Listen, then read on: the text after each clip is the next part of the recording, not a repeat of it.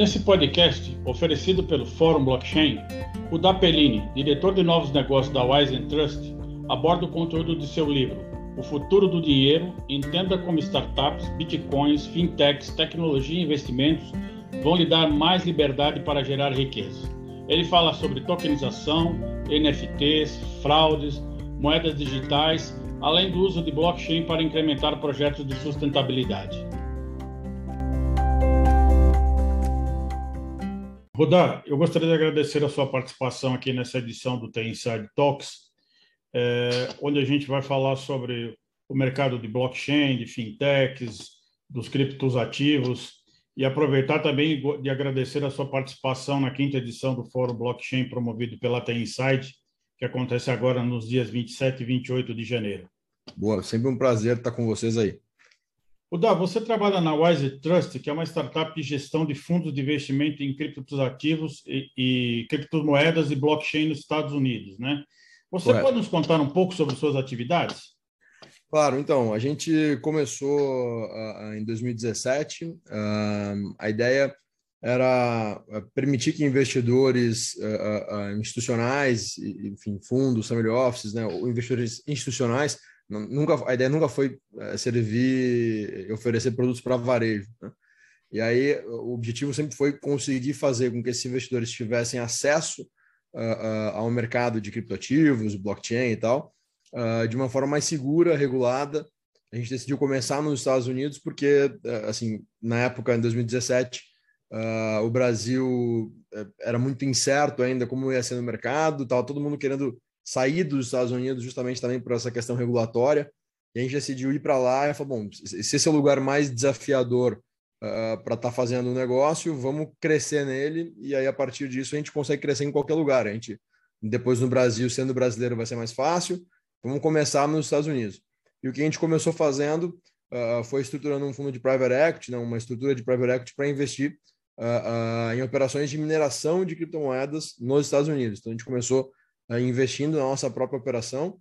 Uh, e desde 2017 a gente vem uh, investindo né, em, basicamente em infraestrutura uh, dessas redes descentralizadas. Então, o nosso principal produto é isso, né, desde 2017. São operações de mineração, as operações fisicamente estão nos Estados Unidos, e eu faço novos negócios, aí fico nessa ponte entre Brasil e Estados Unidos.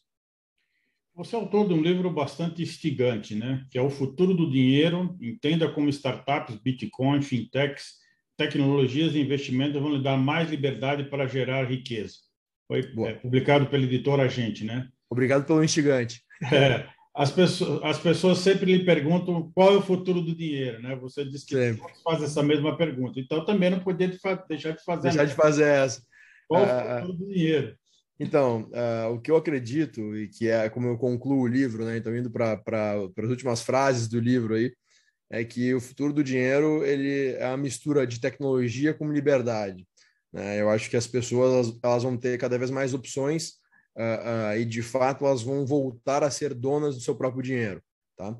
Eu acho que nos últimos, na, na história recente do dinheiro, né? pelo menos nos últimos 50, 70 anos, a gente deixou de ser dono do nosso dinheiro né? O dinheiro ele passou por uma série de mudanças. Uh, o dinheiro ele é dos bancos centrais, ele é governamental. Né? Uh, tem um autor que eu gosto muito, chama né, o Hayek. Ele, ele escreveu um livro que chama ah, A Desestatização do Dinheiro. E ele teoriza isso. Esse livro é de 76, então tem bastante tempo aí. E na época ele já teorizava que o dinheiro ia deixar de ser estatal e ia voltar a ser privado, né?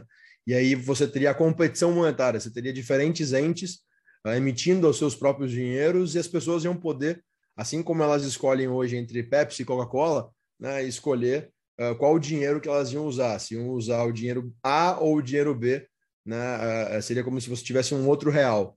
Aí no final, hoje o que está acontecendo é justamente isso, é a tecnologia permitindo que isso aconteça. Né? A barreira em 76, quando o Hayek teoriza sobre isso, era tecnológica, uh, e hoje essa limitação não existe mais. Né? Blockchain permitiu que a gente tivesse essas inovações. Então, acho que no final do dia, esse é o futuro do dinheiro, assim, é as pessoas tendo mais liberdade para transacionar, para gerar riqueza, uh, para usar a moeda que elas querem escolher. A gente, uh, no Brasil, né, mesmo o real sendo a moeda sabe, o plano econômico que mais deu certo aí na, na história recente do Brasil, uh, a gente perdeu, enfim, 90, quase 90% do poder de compra desde a criação do real, né? Então, assim, quando você olha no longo prazo, e isso sem contar, sem falar dos últimos dois anos, né? É só você olhar, assim, pegar 50 reais no supermercado hoje, se você conseguir encher uma sacola, você já fez uma boa compra, né? Então, assim, isso fica evidente uh, uh, de que o dinheiro está perdendo cada vez mais valor e isso acaba forçando novos tipos de dinheiro, novas formas de transacionar mais eficientes, né? Uh, seja em meios de pagamento, como o Pix, uh, ou seja, de fato, em novas, no, novos dinheiros, né? Que aí o, o, próprio Banco Central brasileiro está falando de fazer o real digital, o Banco Central uh, chinês já fez a, a, moeda chinesa digital, que acho que tem bastante exemplos aí que a gente pode dar. o Facebook né, queria fazer uma moeda própria, acabou desistindo, depois voltou atrás, enfim. Uh, uh, então tem, tem, vários exemplos aí de, do, do, futuro do dinheiro. Desculpa a resposta longa, mas é que essa de fato uh, não é uma resposta simples, né? Você disse também em seu livro que ajuda como entender e como é possível ganhar em momentos de crise. Como é que é, é, é, é pode, podemos é, é, entender isso? Entender isso, exato. eu acho que a gente tem que entender, assim, mesmo particularmente, às vezes, me apaixonando tá, por alguns ativos, né, como cripto, como em, em, uh, uh, quando você começa a entender a natureza dos ativos.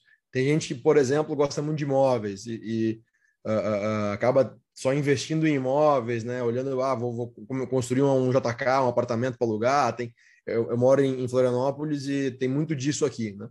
Uh, eu acho que o grande segredo para você ganhar dinheiro, independente do momento, né, seja um momento de crise ou seja um momento uh, uh, de bonança, né, se a gente pode dizer assim, é você não ter paixão pelo ativo e sim você ter uma estratégia. Né? Você tem que conseguir. e isso só vem com o tempo e com o conhecimento, não tem outra forma. Né? Então, isso tem demanda, assim como é, você para fazer, para virar médico, você vai fazer seis anos de faculdade de medicina, para você virar um bom investidor, você vai ter que ter anos de estudo, dedicação para entender como fazer isso, né? da noite para o dia. Né? Não adianta você achar que com um curso online uh, de algumas horas você vai ser o melhor investidor do mundo que vai querer uh, né, bater o Warren Buffett aí com 60 anos fazendo a mesma atividade. Não tem como. Né? Uh, então, o grande segredo tendo esse conhecimento, investindo em conhecimento, é você conseguir ter uma estratégia que vai permitir que a carteira tenha performance independente do momento do mercado. Né? Uh, então, diversificação no final do dia acaba sendo a chave para isso. Uh, uh, hoje, com a retomada, né, a, gente, viveu aí dois anos de taxa básica de juro em queda, né, caindo, agora já retomou bastante, enfim, a renda fixa voltou a dar dinheiro, né, a bolsa está sofrendo um pouco, patinando. Então, acho que entender como você vai balancear a carteira e conseguir fazer essa estratégia é o, é o segredo, sim. Você também coloca no seu livro que ele é um guia para identificar possíveis golpes financeiros, né? principalmente os golpes da moda. Sim. Quais são suas orientações para isso? Porque um dos grandes problemas do mercado cripto é justamente os, os golpes. Golpes, né? Exato. Uh, uh, esse aí daria um livro inteiro sozinho para falar sobre isso, né? Uh, até, assim, a gente eu venho eh, estudando eh, bastante cripto desde 2015, né? E me envolvendo com isso. Nesse período, vi muita gente perder muito dinheiro pela ganância, né? Então, esses caras, e esses caras, eles sabem disso, né? Uh, quando a gente olha para a realidade do Brasil e pensa que no Brasil o golpe do bilhete premiado ele ainda existe, né? Tem pessoas que ainda caem em 2022 no golpe do bilhete premiado, né? Então é óbvio que se você chegar uh, uh, com o discurso certo, com as uh, e esses caras estelionatários são bons em fazer isso, né? chega com o discurso certo, com os gatilhos certos, né? Eles acabam levando todo o seu dinheiro e da sua família, dos seus vizinhos e tal. então acho que o, eu, eu, cito no livro quatro ou cinco ferramentas, enfim, formas, né, de você começar a identificar. Um, são quatro, cinco padrões que eu venho percebendo que mais ou menos todos os golpes eles têm, né? E as pessoas acabam não fazendo nem esse básicozinho para verificar, né? Para fazer o due diligence, né? Fazer a, auditoria prévia, né? Acho que o primeiro ponto é entender uh, uh, se existe o que, que, é, o que, que é por trás, né? O que está sendo prometido? Ah, eu vou uh, esse investimento vai ser feito trade, Putz, trade, ok? Quanto é? ah, rentabilidade de só 10% ao mês garantido. Você, não existe isso, né? Você tem que desconfiar desses números. Se você pegar esse número e fazer uma, uh, enfim, uma, uma progressão geométrica, né? Se você fizer uma conta de juros compostos, você vai ver que em dois, três anos, você, você, se você começar com 50 mil reais, você vai ter o PIB do Brasil. O número não pode parar de pé, né? Senão é só falar para o Paulo Guedes lá, ó, seguinte, bota nessa empresa aqui que os caras são gênio, uh, eles vão resolver o problema. Não, não existe, né? Então a, a matemática básica ela é fundamental. Uh, outras coisas, né? Se, se uh, quem, quem são os envolvidos do negócio, né? quem são as pessoas que estão ali falando do negócio. Ah, é um cara que tem experiência com investimento, tem anos de experiência, é um cara que começou ontem, né? Bota o nome do cara no Google, olha na segunda página, terceira página, o que, que ele já fez. Ah, vai aparecer, alguma coisa vai estar no Google.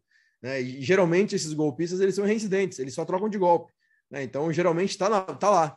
Né? Uh, uh, outra coisa, ostentação. Né? Geralmente esses caras querem mostrar que eles têm uma vida que de fato eles não levam, mas eles, eles alugam um carro, alugam um helicóptero, alugam um avião, né? alugam jet ski, alugam uh, uh, iate, né? e tiram foto em iate, é, uh, porque isso faz parte do imaginário. Né? As pessoas elas querem ter aquela vida dos sonhos. E esses caras vendem isso, não, é, é tudo muito fácil. Né? Então, assim, são algumas coisinhas que você vai verificando, você percebe que no final a história não para de pé. Né? Você percebe que uh, tem grandes chances de ser um golpe. Ah, é muito difícil você ter certeza? Sim, é muito difícil. Até para a própria justiça é difícil. Né? Mas eu brinco que se puta, uh, se tem pelo, se tem pena de pato, se tem bico de pato, se tem uh, nada como pato, pode não ser pato, mas com certeza não é cachorro. Né? Então, assim, uh, acho que esse é o negócio, é entender exatamente o que, que é, ou melhor, entender o que não é. Né? Se tem todo. Ah, outra coisa, regulação, né? Para fazer oferta de qualquer valor imobiliário, para pegar dinheiro de investidor, de terceiros, independente do mercado. Ah, mas é em cripto e não é regulado, não interessa. Para você pegar dinheiro de investidores, você precisa ter autorização dos órgãos competentes do país onde você está captando. Se é no Brasil é da CVM, se é nos Estados Unidos é da SEC. Né? Cada país tem um órgão. E aí esses caras muitas vezes eles dizem, né, que não precisam de regulação ou qualquer coisa assim, para poder né, fugir desse negócio, uh, ou, mascarar uma atividade ilícita. Né? Então tem que tomar muito cuidado, porque assim, uh, uh, ano passado teve uma, uma das pirâmides aí caiu, que os caras tinham movimentado 40 bilhões de reais, né, os dados que saíram na mídia. Então isso foi uma só, né, 40 bilhões de reais. Né? Então é, é, é, muito dinheiro, é muito dinheiro que podia estar no bolso das pessoas, né?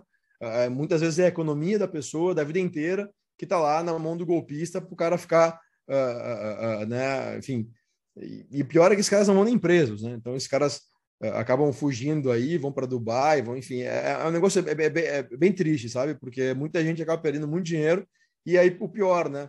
Como não entende, e, e essa é a, é a arapuca, né? Essa é a armadilha dos caras. Eles acabam vendendo Uh, uh, falando de cripto, porque as pessoas não conhecem, né? É um nome da moda, uh, e aí as pessoas não, não sabem exatamente o que, que, é, não entendem, não dão o trabalho de ir lá pesquisar e entender. E aí o cara acaba achando que ele, o prejuízo dele não é porque ele caiu num golpe, é sim porque cripto é fraude, cripto é ruim. Ele, quando na verdade é justamente o contrário, né? Uh, ele é que não entendeu, enfim. Uh, isso é muito comum, mais comum do que eu gostaria. Eu coletei algumas opiniões de especialistas, né? Alguns dizem que o dinheiro do futuro será tokenizado. Qual é a sua opinião? Eu acredito que a gente vai viver uma, uma mudança muito grande de paradigma nisso, nesse sentido, assim, com, com ativos em blockchain. Uh, eu até estava lendo uma matéria antes da gente uh, começar a entrevista aí mais cedo, que o Neymar acabou de comprar né, um NFT, um, um, um, um token não fungível, né? Uhum. Uh, basicamente é uma arte tokenizada. O, o, Neymar comprou de um Bored Apes, um, um macaquinho, uma imagem de um macaco. uh, ele, ele, entrou nesse mundo aí. Então, quando a gente olha isso, assim, uh, e aí você pode me dizer, puta, mas Rudá, uma arte digital que você tem um JPEG, que qualquer um pode ter, né? é, só, é só copiar. Você pegar agora do Neymar, salvar no seu computador, você vai ter a arte dele também, em tese, né? Você vai ter o JPEG. Uh, o fato é que você não vai ter a arte em si, você vai ter a cópia da arte, né? Uh, e essa mudança de paradigma, digitalmente falando, é estranha, Porque fisicamente você entende. Se eu te falar, não, você imprime aí a Mona Lisa e coloca em casa, você vai saber que você tem a cópia da Mona Lisa e não a Mona Lisa em si. Desculpe. Fisicamente, isso é, é, evidente, é óbvio. Agora, digitalmente é estranho. Mas como assim? Eu, eu, tenho uma coisa que é digital e é única.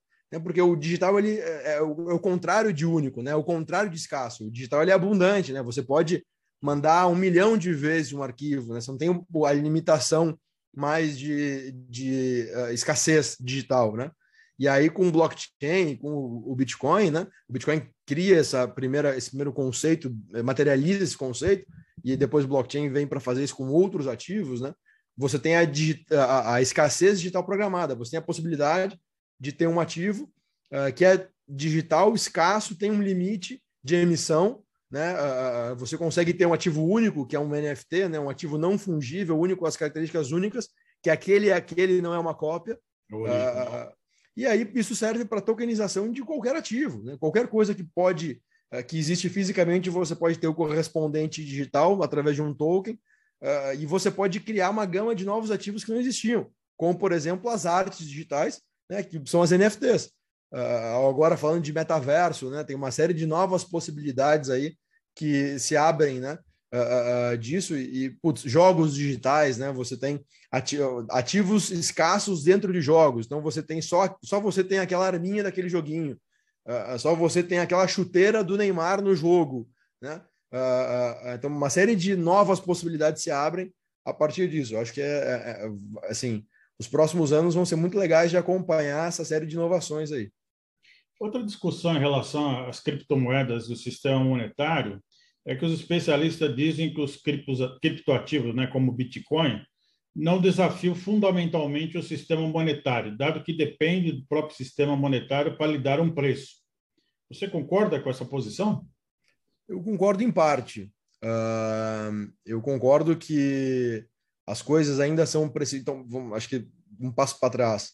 Uh, as principais características de moeda né, são três: é, um meio de troca, que é basicamente você poder trocar, usar ela como uma moeda de fato, né? Trocar isso, uh, uh, você vai negociar qualquer ativo ou qualquer coisa naquela moeda. Uma unidade de conta, que é você precificar aquele ativo naquela moeda, que é o que você falou agora. Então, o Bitcoin é precificado em dólar, né? Majoritariamente. Então, ah, beleza, como é que ele vai substituir o dólar se ele é precificado em dólar, né? Uh, e a terceira coisa é servir como uma reserva de valor. É você garantir ao longo do tempo que você vai manter o mesmo poder de compra, né? Você não vai perder, pelo menos, o poder de compra. Então, essas são as três, as três características de moeda. Quando a gente pensa uh, uh, nesse desafio que você está colocando, que uh, eventualmente as criptos podem trazer para os governos, eu acho que a primeira camada de desafio não é nem das criptos em si, sei lá, do Bitcoin em si, vai. Eu acho que a gente tem uma camada de desafio que são as empresas eh, de tecnologia, as big techs, uh, decidindo criar suas próprias moedas, tá? Esse desafio ele ficou evidente quando a gente pega o caso do Facebook em 2017, uh, perdão, 2019. Uh, 2019 o, o, Facebook anunciou que iria criar a Libra, né? Uma versão dele da, de moeda digital. Imediatamente após o lançamento, o lançamento foi em junho, se eu não me engano, de 2019.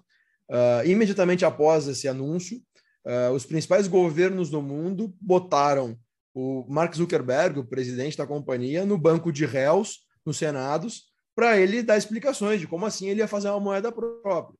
E veja, a gente está falando de um aplicativo que é. hoje tem, acho que talvez o número de usuários deve ser um dos maiores do mundo, tem mais de 3 bilhões de usuários. Então, se a gente fosse pensar que isso é um país, seria já o maior país do mundo, vai? Uh, uh, querendo criar a sua própria moeda. Se esse cara criar moeda própria, só falta ele comprar uma ilha, botar uma armada e fazer um país, porque não falta mais nada. Né? Ah, de fato é isso, não falta mais nada. Ele pode contratar um exército de mercenário, bota uma bandeira lá, finca lá e deu. Ele começa a emitir passaporte. E o pior, as pessoas tendem a usar mais a moeda desse cara do que qualquer outra, porque ela vai ser globalmente aceita por pelo menos 3 bilhões de usuários. É muito mais fácil. Né? Se não tem a barreira de câmbio, imagina, você tem lá, é, é, é mais fácil você, se está todo mundo no mesmo sistema, não é mais fácil você usar a moeda do sistema do que você usar uma outra moeda que é fora desse sistema, né? Uh, uh, o que, que esse cara fez, então, do banco de réus? Ele desistiu, recuou, falou, não, ok, não vou fazer. E acabou que ele criou um mundo paralelo, que é o metaverso dele lá, que ele inclusive mudou o nome da companhia para Meta, né? Uh, e aí no mundo paralelo dele eu tenho certeza, assim, se você apostar, eu apostaria que ele vai fazer isso, uh, vai criar a sua própria moeda dentro do mundo paralelo. Porque aí é, é, ninguém pode criticar ele de que ele está fazendo uma moeda. Ele não está, ele está fazendo uma moeda no mundo dele, no, no, no metaverso dele. Então ele, ele, enfim, genialmente, brilhantemente falando, ele conseguiu dar a volta nesse problema regulatório que ele estava enfrentando. Falou: não, essa moedinha é do meu metaverso, não tem nada a ver com a vida real. Né? E as pessoas vão poder, dentro do metaverso, comprar itens, trocar, vender, pedir comida, delivery, né? Isso vai acontecer. Então, no final, assim, eu acho que esse, essa estrutura, essa possibilidade de grandes empresas com grandes, grandes quantidades de usuários criarem suas próprias moedas é muito mais desafiador do que uma cripto hoje. Tá? Mas isso abre um precedente muito grande para que uma cripto como um Bitcoin acabe sendo um grande desafio. Por quê? Por duas razões. Primeiro, ela não tem dono. Né? Você não consegue colocar o Bitcoin no banco de réus. Assim como você colocou né, o Satoshi Nakamoto, que é o, o criador do Bitcoin, que é um pseudônimo, ninguém sabe quem é. Você não coloca esse cara no banco de réus porque ele não existe. Então, assim como você colocou o Mark Zuckerberg lá e falou, cara, para com isso, você não consegue. O Bitcoin é incontrolável. Ele é descentralizado, ele não tem um dono, ele não tem uma organização central que responde por ele. Ele é dos usuários. Talvez ele seja um dos principais exemplos de um sistema anárquico, né, sem dono, uh, que funciona aí há 13 anos, né? Uh, uh, sem nenhum investimento próprio, ninguém nunca fez nada de marketing, não tem um CEO, não tem um diretor, um executivo, não tem nada, e funciona há 13 anos. É, é, é, um, é, é, um, é um fato sociológico interessante de estudar. Né? Então, a primeira coisa é essa: não tem um dono. Isso é desafiador demais, né? Porque como é que você vai controlar o que não tem dono? E o segundo ponto é que alguns países já começaram, países principalmente que têm moedas fracas, né? já começaram a estudar a possibilidade. Um já fez, né? Que foi El Salvador, mas de adotar Bitcoin como uma moeda uh, corrente desse país. Ah, então começa com um país pequeno, mas daqui a pouco os grandes bancos centrais estão sofrendo pressão porque os bancos pequenos, aqueles banquinhos centrais de países pequenos, estão adotando esses ativos que não têm dono como uma moeda corrente. E aí como é que fica, né? Como é que, qual vai ser a próxima medida? Então, para um banqueiro central, isso no final, eu acho que no longo prazo é desafiador.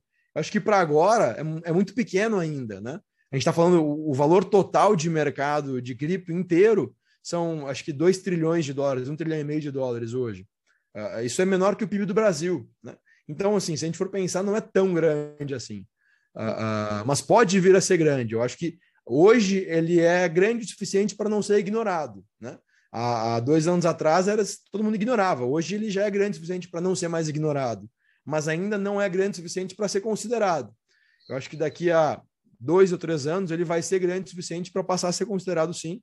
E aí eu acho que é uma questão de tempo até alguns países tomarem uh, iniciativas igual ao Salvador, assim, países maiores. Data, estão surgindo várias startups que estão usando o blockchain também para investir em ativos alinhados com os objetivos do SG, né? Perfeito. Como é que você avalia esse investimento? Né? Você tem um projeto de mineração de bitcoins baseado em uma rede de energia sustentável, né? Perfeito. Até o tema que você vai, vai participar do nosso painel sobre painel. Em SG, né? Você pode dar mais detalhes sobre esse projeto? Claro. É, então, assim, a ESG cada vez mais é, tem se tornado um requisito, né, para companhias é, listadas e, enfim, para receber capital, né, receber investimento.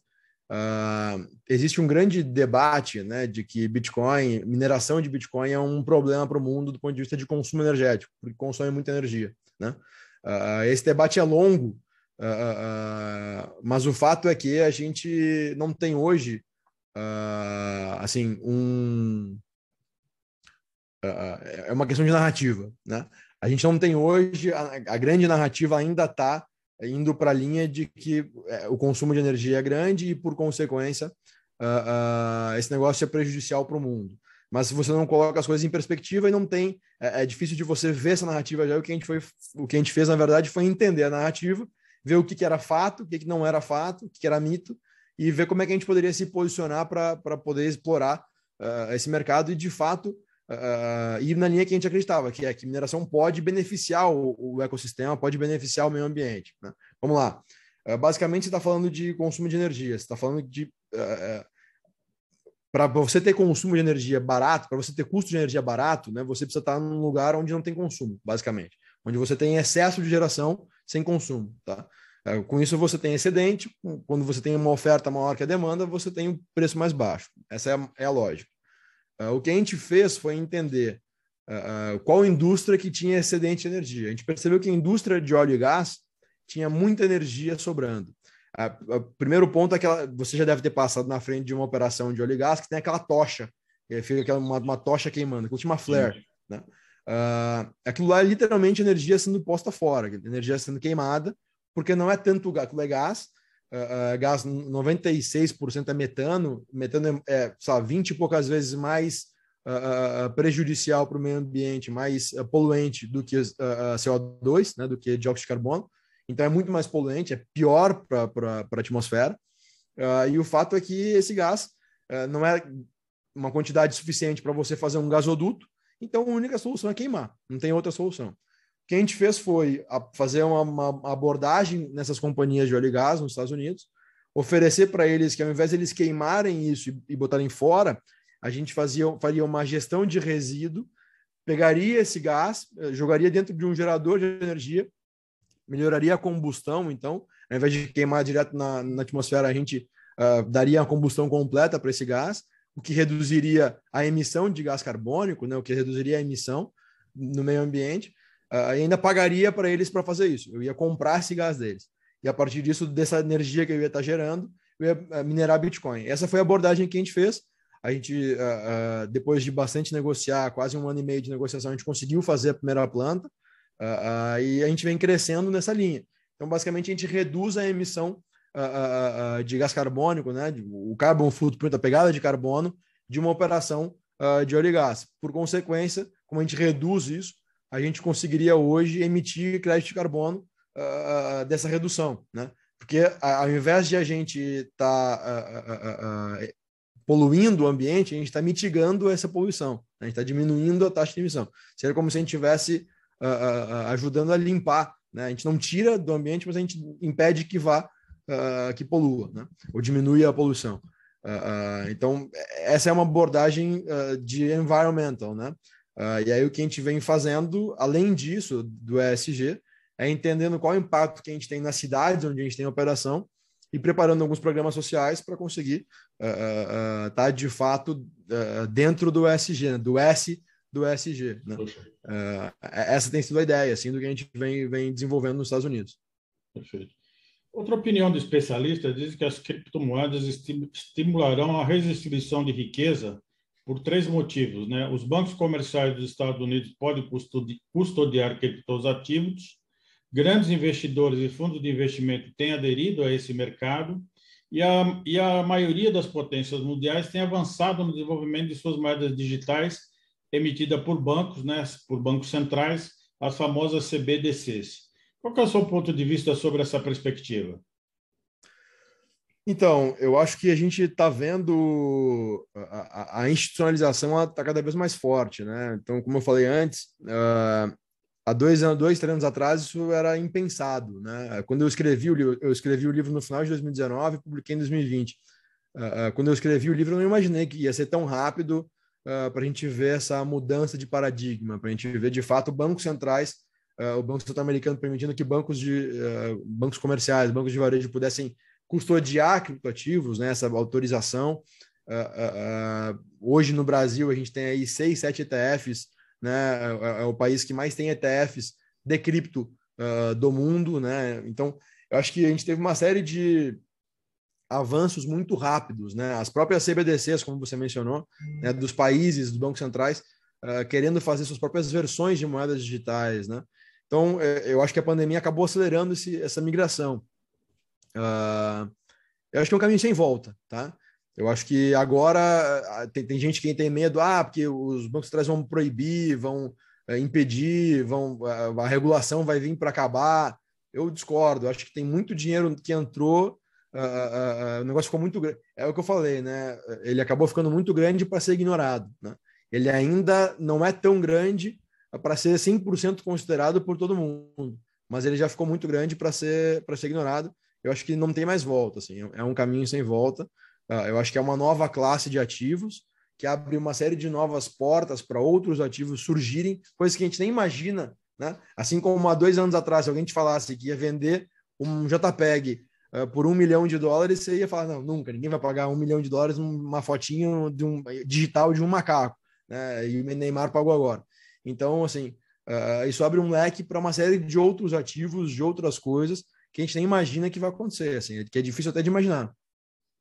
Falando em imaginação, aqui, nossa última pergunta aqui da nossa, do nosso podcast, é, alguns especialistas dizem que provavelmente, alguns anos, haverá um aplicativo no celular que servirá como uma carteira digital no qual você vai poder guardar seus diferentes tipos de dinheiros ou ativos digitais, moedas governamentais, bitcoins, talvez a própria Libra do Facebook ou de algum concorrente, né? Ações Sim. ou frações de ações de empresas em token, né? Inclusive que você vai poder fazer um pagamento usando frações dessas ações. Você acredita nessa visão?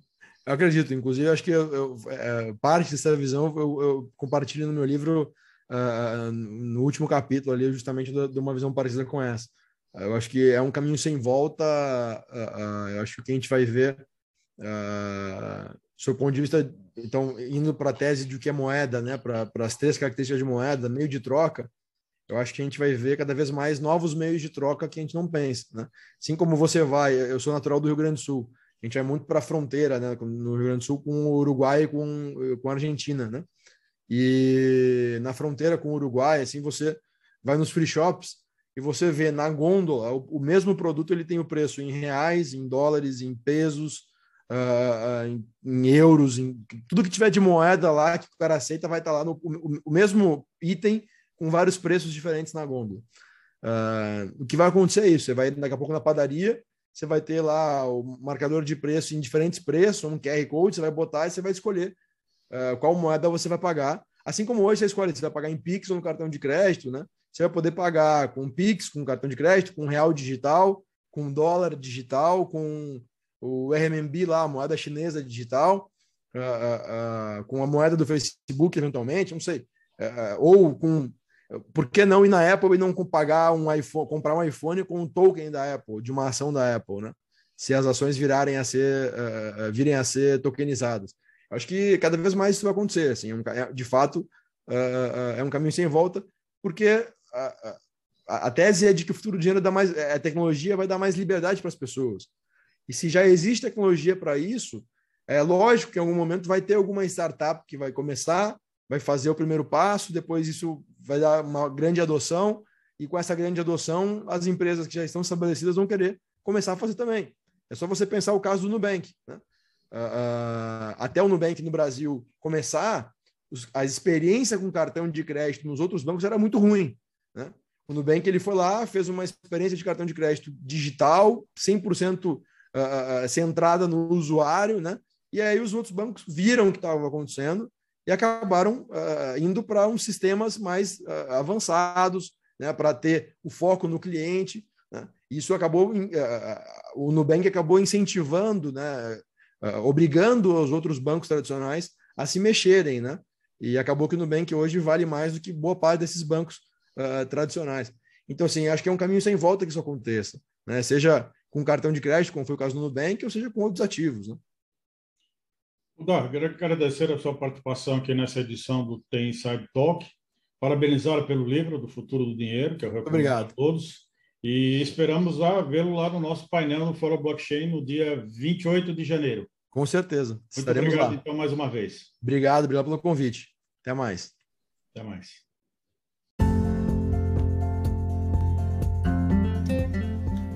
Esse foi o episódio de hoje do Tem Inside Talk. Agradeço a audiência e gostaria de convidá-los para seguir Tem Inside nas redes sociais para acompanhar as principais notícias no mundo da tecnologia e ficar por dentro dos próximos episódios e eventos. Até o nosso próximo encontro.